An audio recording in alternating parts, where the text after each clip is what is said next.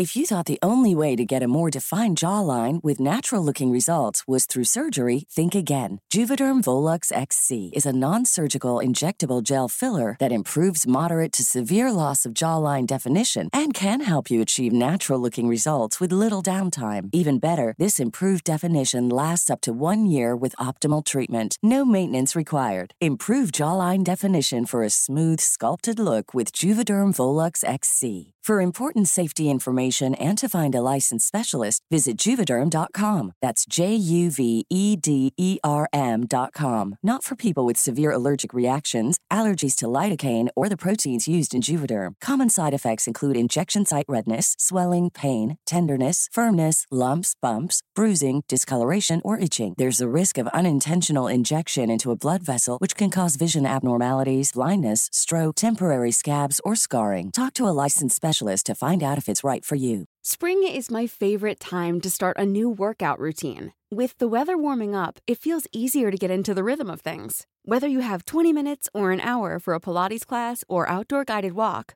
Peloton has everything you need to help you get going. Get a head start on summer with Peloton at onepeloton.com.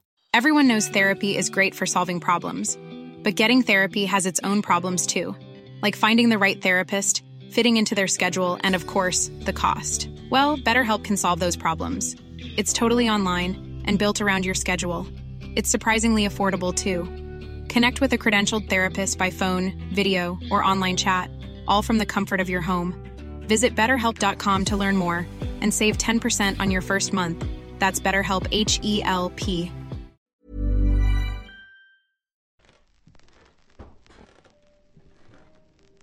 Si te dan indicaciones, es para que las sigas. No demuestres que quieres ser diferente a los demás. Sientes miedo, igual que todos. Y no, no eres diferente. Podría ser que, por la manera en la que piensas, piensas realmente que eres diferente, pero todo lo demás es lo mismo.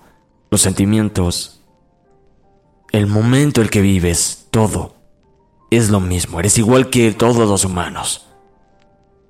Pero bueno, la siguiente historia la buscaremos en este momento.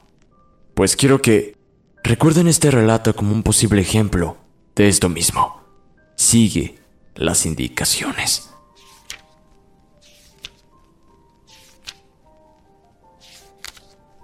Aquí está. Bien, pues comencemos.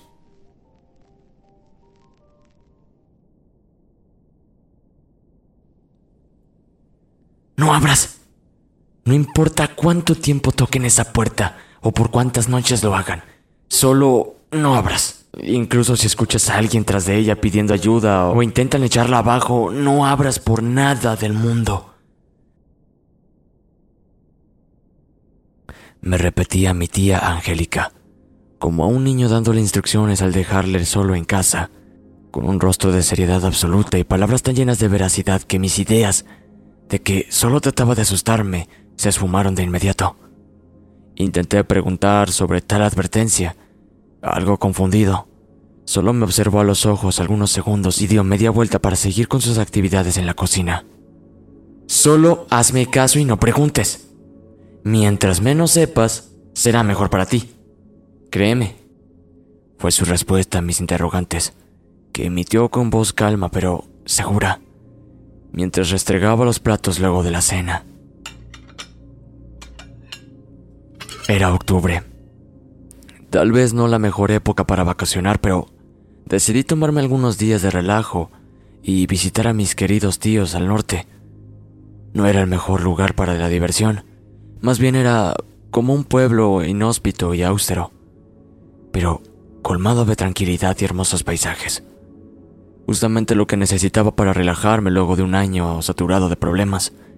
Estaba pasando un momento de aquellos en que quieres mandar todo a la y no saber de nadie, alejarte completamente de todo lo que te rodea habitualmente, y este sin duda era el lugar indicado.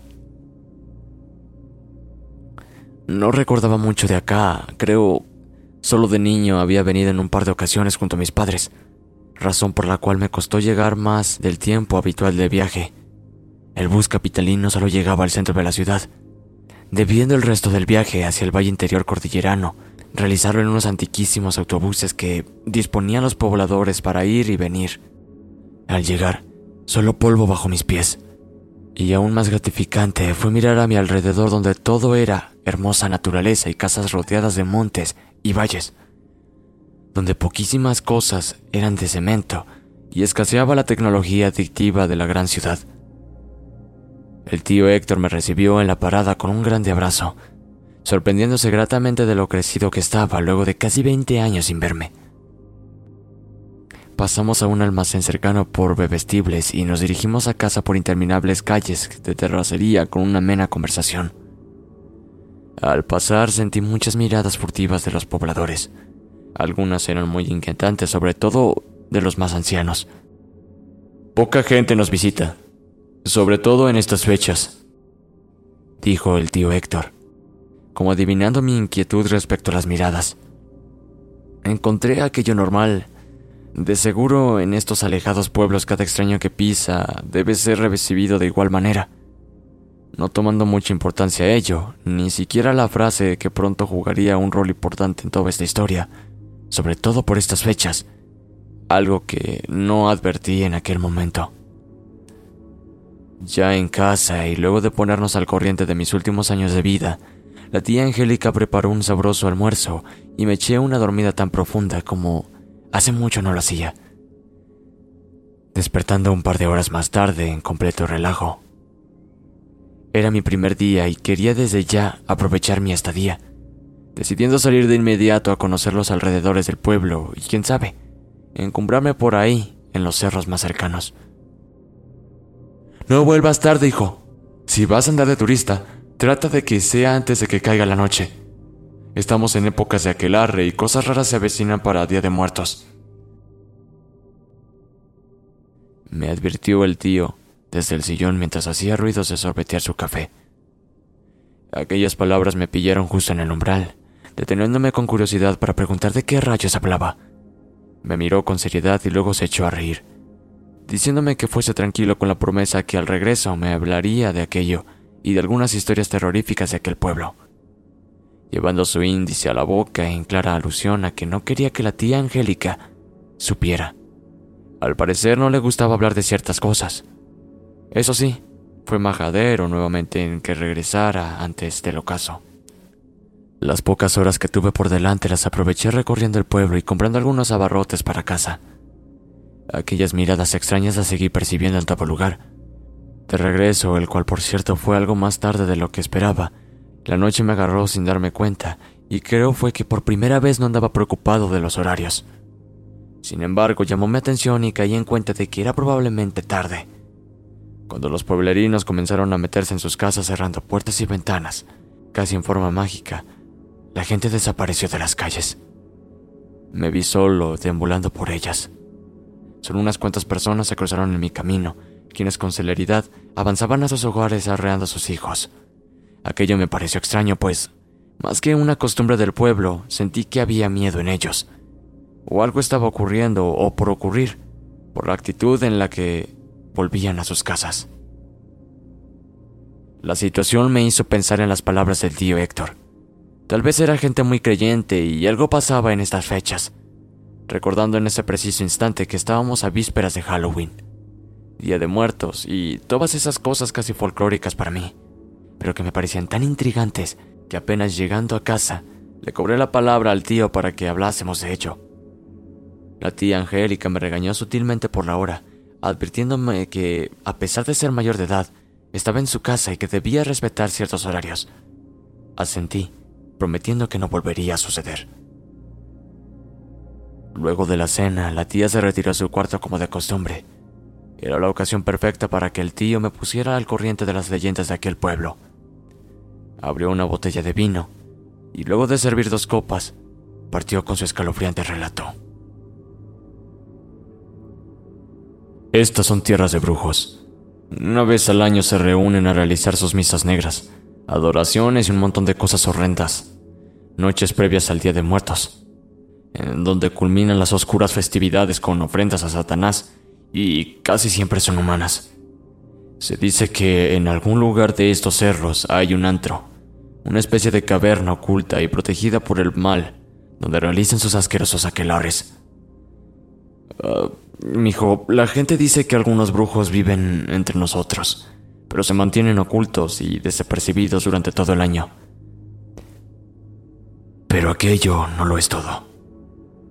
Criaturas horrendas y espectrales deambulan por la noche del 31 de octubre como dueñas de un permiso infernal para mezclarse entre nosotros por esos días. Fíjate, uh, hay una figura en particular a la que todos temen en demasía llegando incluso a huir del pueblo cuando se acercan esas noches. Es el espíritu descarnado de una mujer que algunos aseveran es la llorona misma, pero dicen que purga una pena por haber ahogado a sus hijos y que recorre el pueblo en lamentos buscándolos e intentando suplirlos con niños vivos, cuyas madres los aferran tanto como a los rosarios y crucifijos mismos con los cuales rezan durante todas las noches.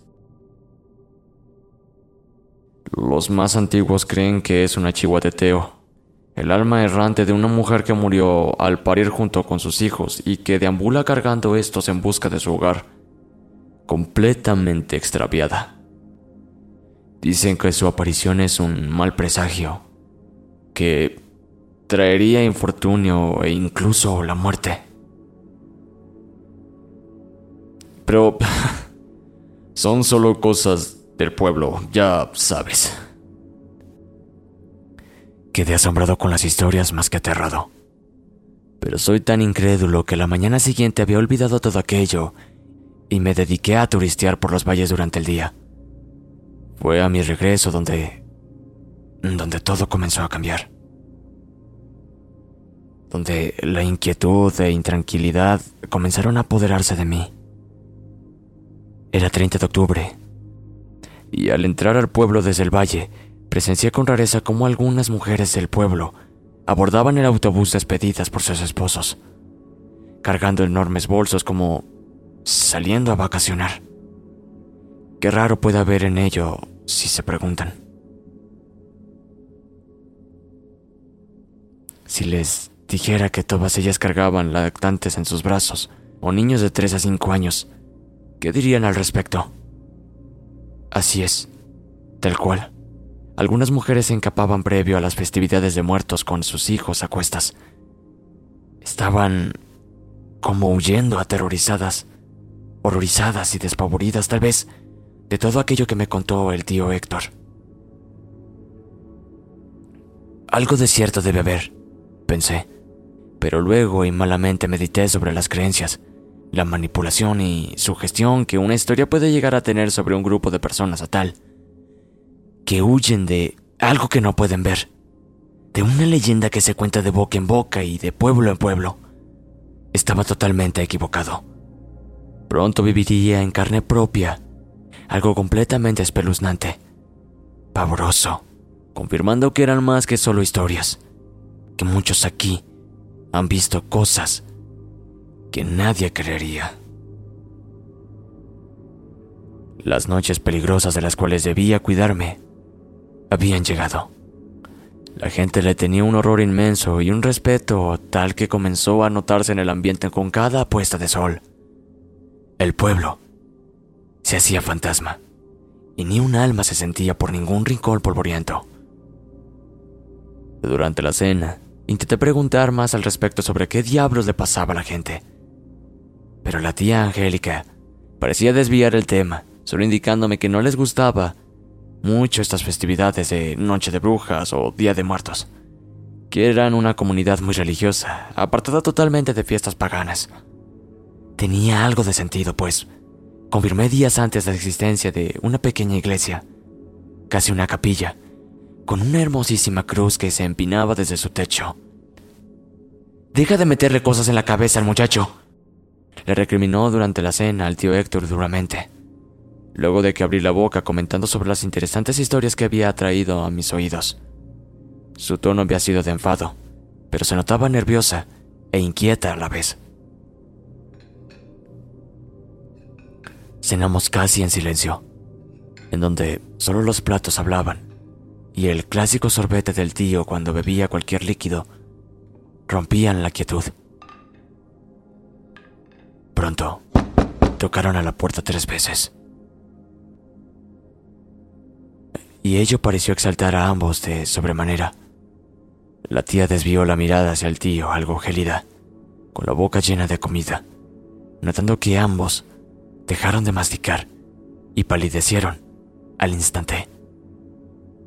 Un silencio incómodo se apoderó de la casa. El tío levantó la vista hacia el reloj que marcaba las ocho y veinte. Y nuevamente llamaron a la puerta. Me levanté de la silla en ofrecimiento amable de abrir, pero ambos al unísono me sentaron de golpe dejándome claro que no debía abrir. Esta vez, una voz tras ella apareció a aliviar la situación y sacarlos de aquel extraño estado, que podría jurar era de miedo. Soy yo, Angélica, el padre Arnaldo. Era la voz melosa tras la puerta. La tía abrió y salió juntando esta a sus espaldas y sostuvo una breve conversación de no más de un par de minutos con aquel visitante. Puse oído o intenté hacerlo para determinar su conversación, pero hablaban demasiado bajito. Casi a susurros. Creo aquel padre realizaba alguna visita de cortesía casa por casa, pues luego de cerrar la puerta a la distancia me pareció escuchar que llamaba a la casa siguiente. La tía Angélica volvió a sentarse a terminar la cena, confirmando brevemente mis teorías sobre la visita del padre. Sin embargo, no comprendía su actitud de hace algunos instantes, observándolos a ambos por algunos segundos esperando alguna explicación a su actuar. Fue ahí, cuando recibí aquella advertencia de la tía mientras recogía los platos y los llevaba a la cocina. No abras jamás esa puerta. No importa cuánto tiempo la toquen o por cuántas noches lo hagan. Solo no abras. No importando lo que escuches o a quién creas que está detrás de ella. Pensé, bromeaba al respecto, pero... Pero no. En sus ojos había una verdad inquietante con la complicidad del tío, que tampoco esbozó palabra alguna esa noche sobre el tema. Sin mucho que hacer me fui a la cama, pero las horas pasaban sin poder conciliar el sueño. Era extraño, como si hubiese algo inquietante en el aire que me impedía dormir y me intranquilizaba. Era como como un ambiente cargado, pesado, que luego se puso peor cuando una sinfonía de perros ladró y aulló por casi una hora, como advirtiendo de algo allá afuera. Luego vinieron los extraños sonidos de indeterminable origen. No sabría interpretarlos, pues en momentos se sentían cercanos y me parecían voces humanas murmurando y por momentos gimiendo.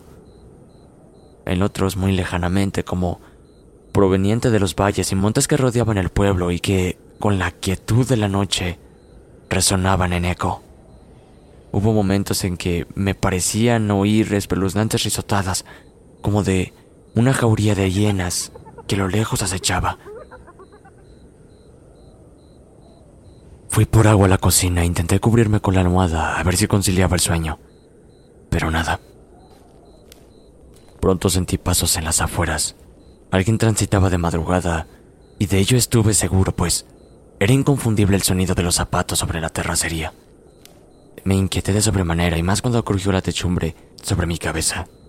Me paré y observé hacia la abismante oscuridad de las afueras, pero pero era imposible visualizar algo más allá que las siluetas de los cerros a nuestro alrededor. Oculto tras la cortina, observé hacia ellos.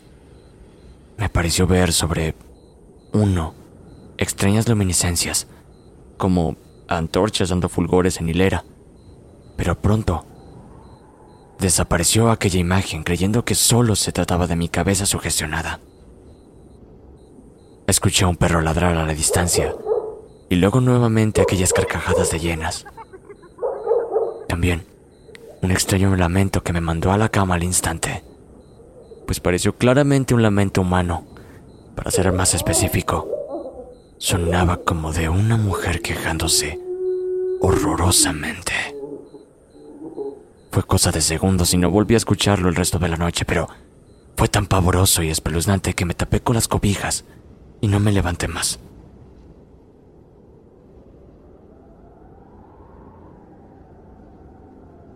Por la mañana escuché a los tíos salir muy temprano. Creo que asistían a misa, pues a los minutos de abandonar la casa replicaron las campanas de aquella pequeña iglesia. No tenía idea de la hora, pues la somnolencia me impedía hasta moverme. Claramente los días de descanso y tranquilidad habían acabado. Cuando pude ver el reloj era casi mediodía, sorprendiéndome de tal, pero claramente debí conciliar el sueño muy de madrugada para haber dormido hasta esta hora. Salí de casa y un sol radiante encandiló mis ojos. Caminé al negocio más cercano y parecía que toda la gente estaba en aquella iglesia a esas horas. El locatario me atendió sin quitarme la vista de encima en todo momento, sin decirme palabra alguna, pero en su mirada había algo que intentaba interpretar. De regreso noté cruces pintadas sobre algunas puertas y en otras imágenes extrañas que me parecieron parte de celebración de Día de Muertos. Pero luego recordé, aquí odian esas festividades. Por ende, su significado era otro.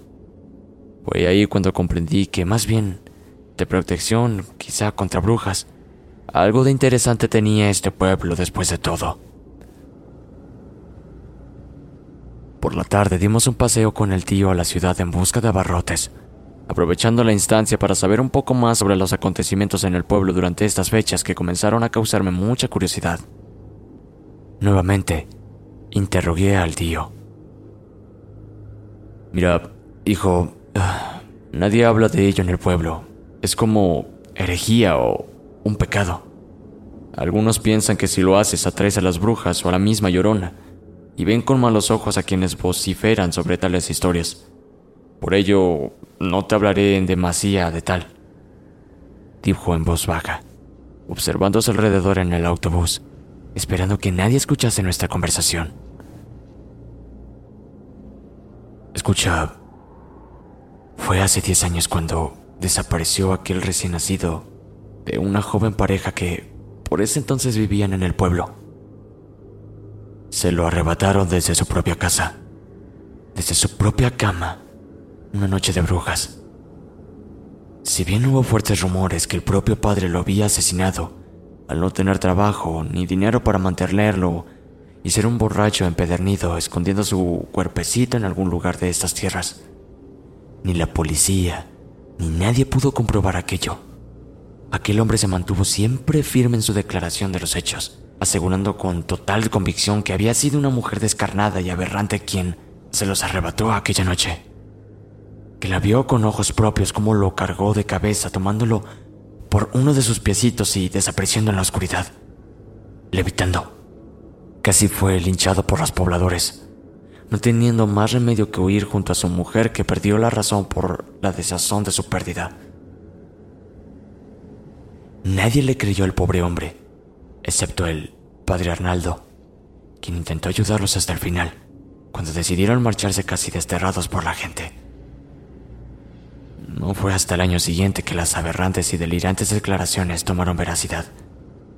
Cuando una familia desesperada y horrorizada llegó a la iglesia indicando que una bruja había intentado llevarse a su pequeña hija, el matrimonio había despertado de madrugada, ante el llanto ensordecedor y desesperante de su hija, encontrándose de frente con una mujer horrible y huesuda agazapada en la ventana, acechando con claras intenciones de robarse a su bebé. Escucha, esa mañana nos reunimos en la iglesia, en donde un sinnúmero de teorías aparecieron respecto a quién era aquella espectral figura que acechó a los Morales.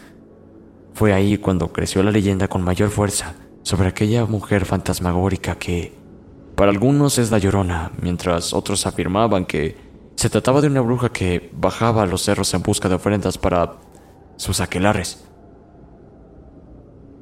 Recuerdo que una chica aseveró que su abuelo era un brujo y participaba desde joven en aquellas misas negras y aquelarres de Día de Muertos.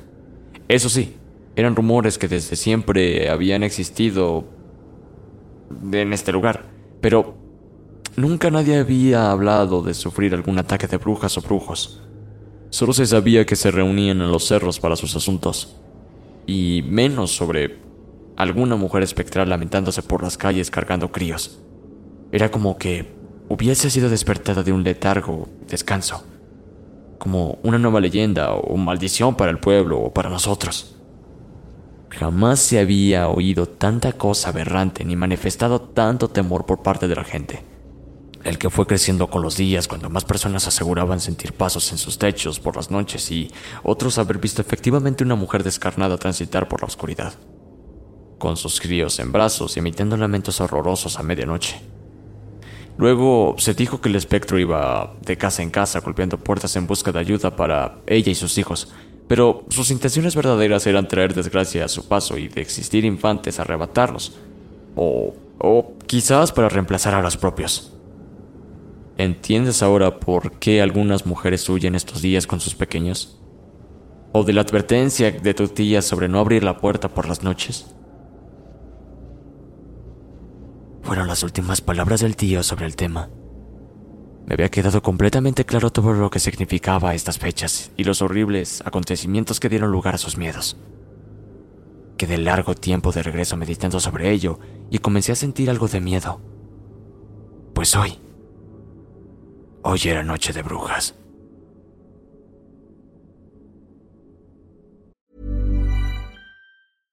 How would you like to look five years younger? In a clinical study, people that had volume added with Juvederm Voluma XC in the cheeks perceived themselves as looking five years younger at six months after treatment. Look younger, feel like you. Add volume for lift and contour in the cheeks with Juvederm Voluma XC. Reverse signs of aging by adding volume to smooth laugh lines with Juvederm Volure XC. For important safety information and to find a licensed specialist, visit juvederm.com. That's J U V E D E R M.com. Not for people with severe allergic reactions, allergies to lidocaine, or the proteins used in Juvederm. Common side effects include injection site redness, swelling, pain, tenderness, firmness, lumps, bumps, bruising, discoloration, or itching. There's a risk of unintentional injection into a blood vessel, which can cause vision abnormalities, blindness, stroke, temporary scabs, or scarring. Talk to a licensed specialist to find out if it's right for you.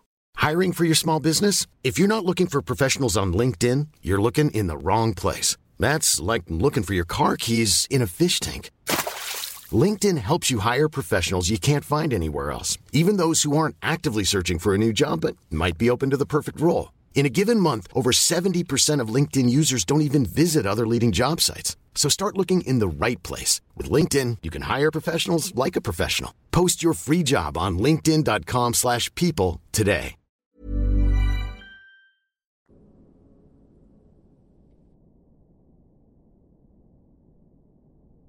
Ya en casa y mientras bebía café en el umbral observando cómo la noche comenzaba a devorarse el pueblo, recordé la noche de brujas del año pasado.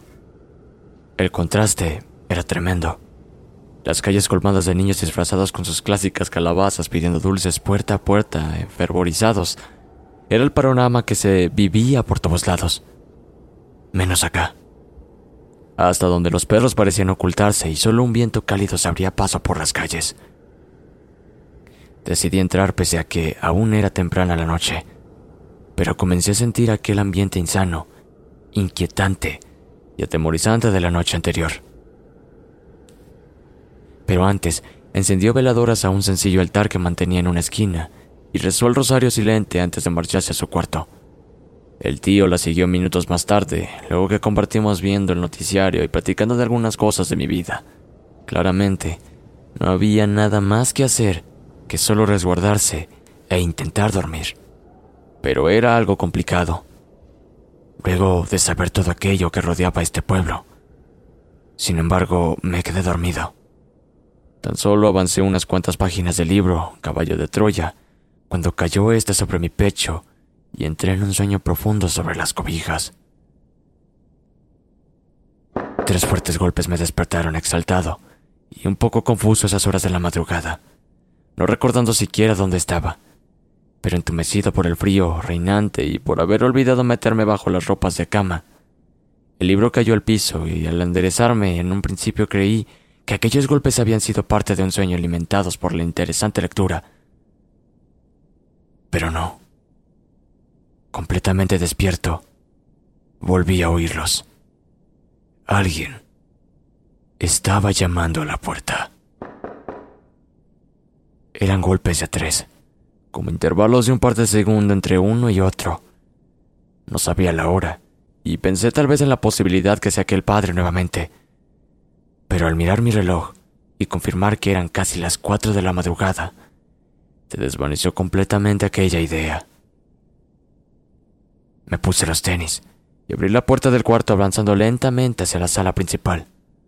No quise encender la luz, pues las provenientes del cuarto eran suficientes para iluminar mi camino hasta cierto punto, pero me detuve gélido cuando aquel inusual golpeteo fue acompañado de un espeluznante gemido de dolor tras la puerta y luego de un llanto tenue, casi imperceptible. Me acerqué en dirección a la puerta, pero una silueta oscura, parpetada, en el salón casi me infartó. Trastabillé hacia atrás de la impresión, confirmando que se había tratado de la tía, quien rosario en mano oraba susurrante a pocos metros de la puerta. Me observó de reojo sin dejar de mover sus labios en oraciones. Luego me hizo aquel gesto con su dedo para guardar silencio. Los golpes en la puerta continuaron algunos minutos antes de que aquello, ahí afuera, desistiera, y todo fue nuevamente silencio absoluto. Comencé a temblar y a ser consumido por un miedo que jamás había experimentado. La tía me llamó con un gesto y casi gateando llegué donde ella, intentando pasar lo más lejos de aquella puerta. Ya a su lado me puse de pie y esperé que terminase de encender las veladoras de aquel altar sin tener idea de qué diablos me diría. Los fulgores daban a la casa un ambiente aún más tétrico, sobre todo cuando tomó una de las velas y la puso frente a su pecho para hablarme. Hijo, toma esta vela y enciérrate. Checa que esté bien cerrada tu ventana y cierra bien las cortinas. Si eres católico o profesas alguna religión, reza. Reza para que la descarnada se largue de aquí con su mala fortuna y con sus pútridos críos. Traje saliva. Obedecí como un niño y me fui directo al cuarto, cerrando la puerta tras de mí. Dejé la vela sobre una cómoda a pocos metros de la ventana y me metí en la cama rápidamente enrollándome bajo las cobijas y tapándome la cabeza con la almohada.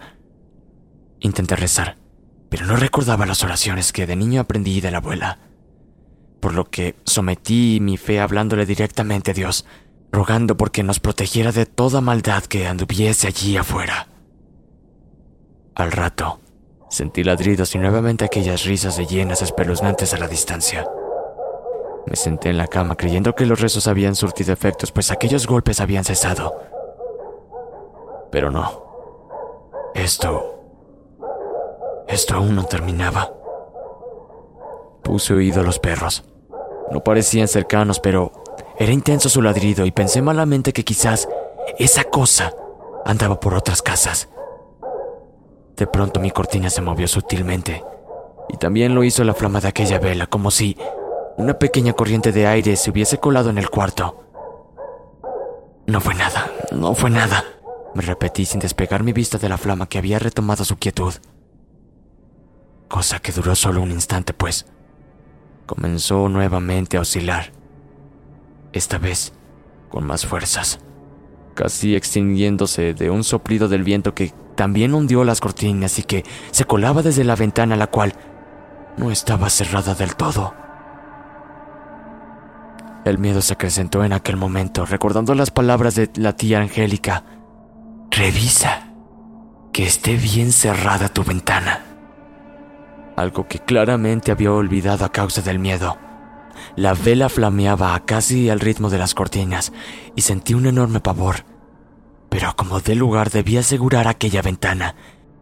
Incorporándome de la cama y avanzando con piernas débiles y temblorosas que no me acompañaban en mi accionar.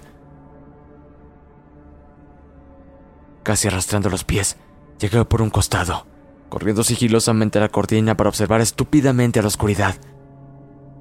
No veía absolutamente nada, y el reflejo de la vela daba en el vidrio, mermaba mi visión hacia el exterior, decidiendo apagarla de un soplido pensando a la vez que de haber alguien afuera, podría verme por la luminiscencia. Esta vez sin reflejo alguno pude observar con algo de claridad hacia la penumbra. Como estaba oculto desde el lado izquierdo de ventana, solo tenía campo visual sobre mi derecha. Confiadamente, al no ver nada, asomé medio cuerpo corriendo la cortina más notoriamente para poder observar hacia mi izquierda. Pero fue la peor decisión. Ahí estaba ese asqueroso ser. Aquella mujer descarnada esperándome para darme el susto de mi vida. Huesuda, tan solo cubierta de pellejo y con putrefactos harapos, parecía más bien una osamenta caminante. Solo algunos maltrechos cabellos colgaban de su cráneo y de su rostro alargado casi se desprendía su quijada. Era un rostro horrible de muerte y sus ojos ocultos en enormes cuencas oscuras parecían tener algo de vida, pero una de sufrimiento y dolor. De una pena tan horrible que te traspasaba su sentir con aquella mirada hipnotizante. Petrificado del horror, pude notar cómo aquellos ojos fueron transformándose en odio. En un odio inmenso que pude sentirlo a nivel de maldecirte con sus horribles ojos negros.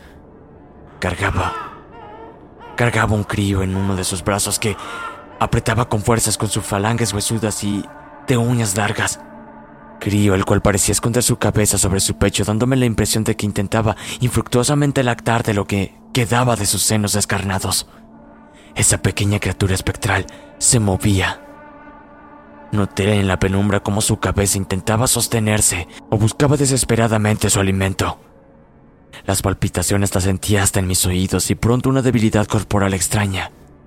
Era un debilitamiento inexplicable, una sensación de pavor inconmensurable que pronto me haría perder la conciencia, no sin antes apreciar que, del otro brazo pellejudo, cargaba un segundo crío. Este era más pequeño, casi como un feto, un recién nacido de horas, pero inerte y sin vida. Lo cargaba colgando de uno de sus pequeños brazos y vi con ojos propios cuando esa pequeña abominación levantó su cabeza y unas cuencas negras, vacías, parecieron observarme y devorarme mientras que en mis oídos replicaba un espantoso gutural y extenso lamento mortuorio.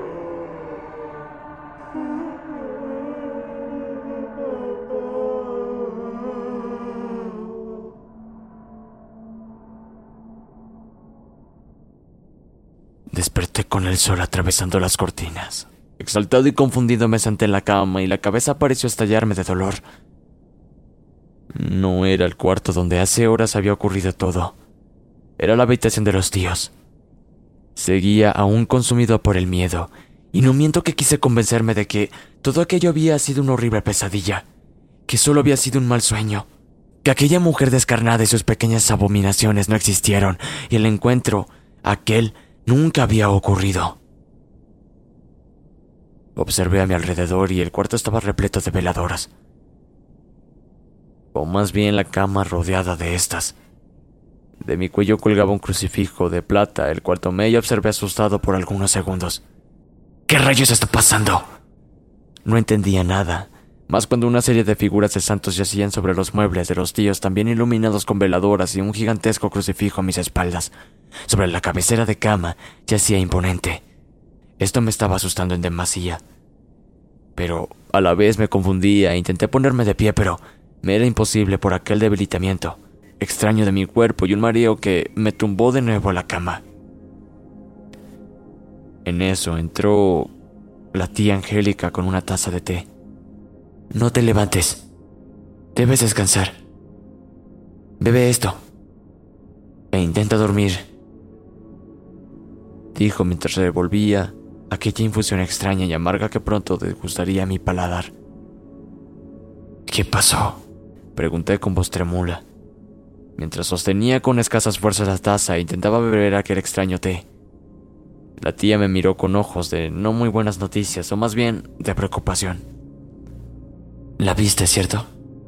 Preguntó y no necesité más para entender a qué se refería, confirmando con ello que lo de anoche no había sido ninguna pesadilla. Asentí con la cabeza y agaché la mirada. Debes descansar, te cuidaremos, pero debes quedarte aquí un buen tiempo hasta que te sientas mejor. No cualquiera tiene un encuentro con ella y se la lleva fácil. ¿Por qué las velas y todo esto? Pregunté ingenuamente. Hoy es Día de Muertos. No queremos que vengan a buscarte. Sus palabras fueron un balde de agua fría. Me sentí como maldito por aquella mujer descarnada, como si hubiese envenenado mi sangre o consumido mi energía de alguna forma en aquel encuentro, como si aún estuviese en mi mente resonando aquel espantoso lamento.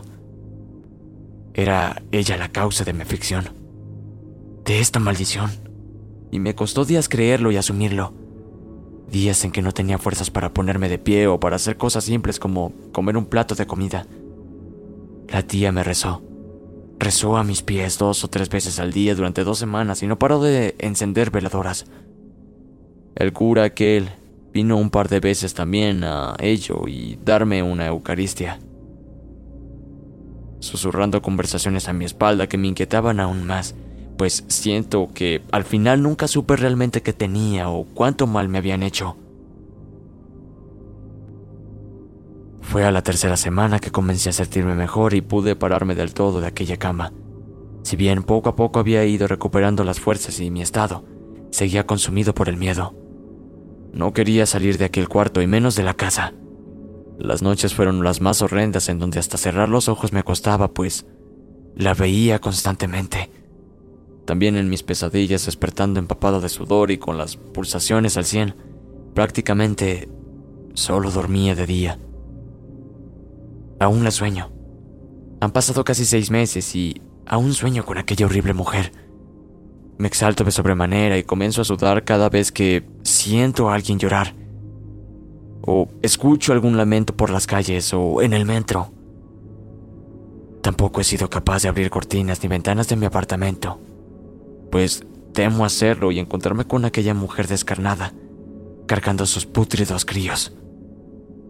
Temo seguir aún Maldito.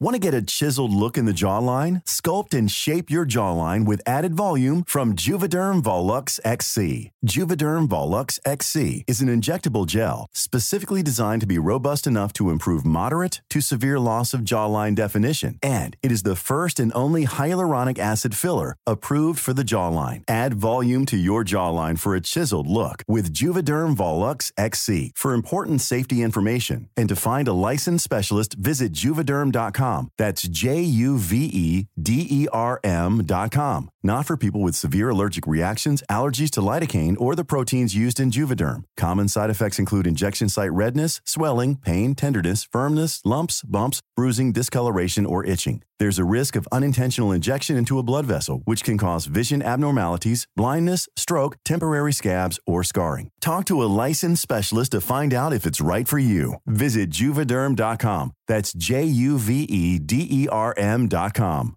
Hey, folks, I'm Mark Marin from the WTF Podcast, and this episode is brought to you by Kleenex Ultra Soft Tissues your ally to help tackle your allergy symptoms this season. I love the change of seasons, but nobody loves pollen and all those other things floating in the air that make you sneeze during this nice weather. Kleenex Ultra Soft tissues are hypoallergenic and allergist approved. So fight back against watery eyes and runny noses without worrying about irritating your skin. For this allergy season, grab Kleenex and face allergies head on.